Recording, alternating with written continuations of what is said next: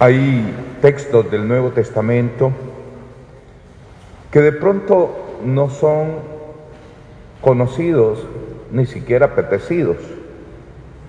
Y uno de ellos es esta carta a los hebreos, que no es muy apetecida. Toca un tema interesante, el del sacerdocio de Jesucristo. Cuando leemos todas las cartas de San Pablo, no encontramos en ella la riqueza de este tema, porque el interés teológico de San Pablo es otro y el interés pastoral también. Pero aquí sí se quiere resaltar la figura sacerdotal de Jesucristo. Recordemos que estamos tratando de profundizar sobre Él, de conocer y tener una experiencia de Él este año. Y por eso, pues esa figura sacerdotal que es la de mediador entre Dios y los hombres, entre los hombres y Dios, la de el que recoge el culto del humano para presentarlo a Dios y atraer de Dios la bendición, pues aquí sí se destaca. Y es muy conocedor del Antiguo Testamento. Para fundamentar su tema, el de Jesús sacerdote, se remonta al Antiguo Testamento y va extrayendo textos que los refiere a Jesús. Y hoy cita un pasaje puntual, único, del que se fundamenta el sacerdocio único de Cristo. Y es ese encuentro entre un rey desconocido que aparece y no, no aparece más. Único momento en el que aparece para enfatizar que el sacerdocio de Cristo y, de, y del sacerdocio que de Él brota, el nuestro, no es por herencia. En el Antiguo Testamento se transmitía, el hijo de este sacerdote era de la familia sacerdotal y por ley heredaba el sacerdocio, en este caso no.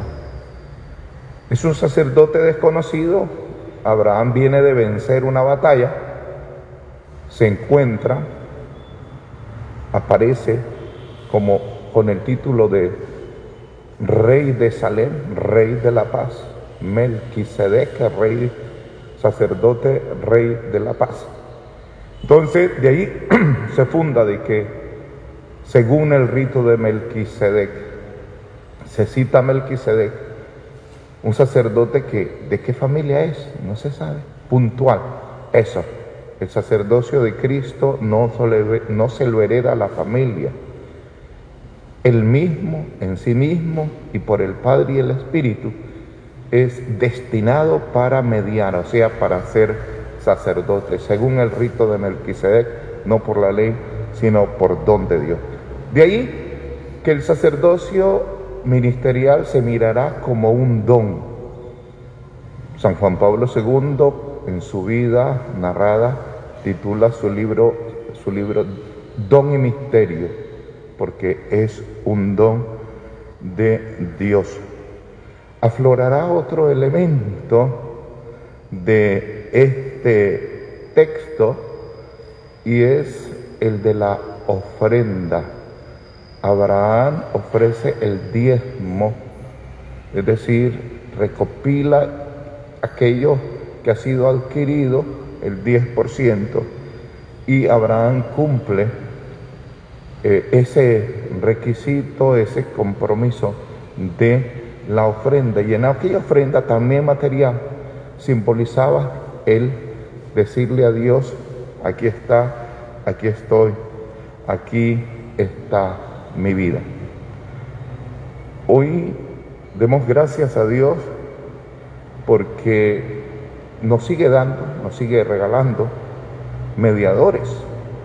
Ya nosotros todos con el sacerdocio común somos mediadores diarios.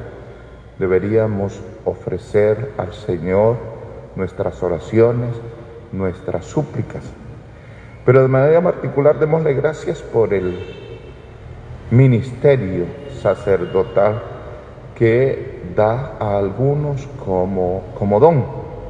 Realmente es un misterio, porque a veces en la familia, antes sobre todo, se quería como fomentar que uno de los hijos fuera sacerdote. Y no salía. Y, y salía tal vez de otra. Y hoy, cuando hay un mundo donde el joven no tiene el mejor de los ambientes, Dios sigue sacando, sigue sacando. Démosle gracias, pues, porque hay cualquier cantidad de, de, muchachos que andan con esta inclinación. Lo que pasa es que hay que hacer una buena selección, porque si no hay una buena selección y una buena formación, nos ganamos problemas en la iglesia. Y es lo que queremos evitar, ¿verdad? Lo que queremos evitar. Queremos santos, buenos sacerdotes que sirvan a la iglesia de Dios. Pidamos y démosle gracias al Señor. Amén.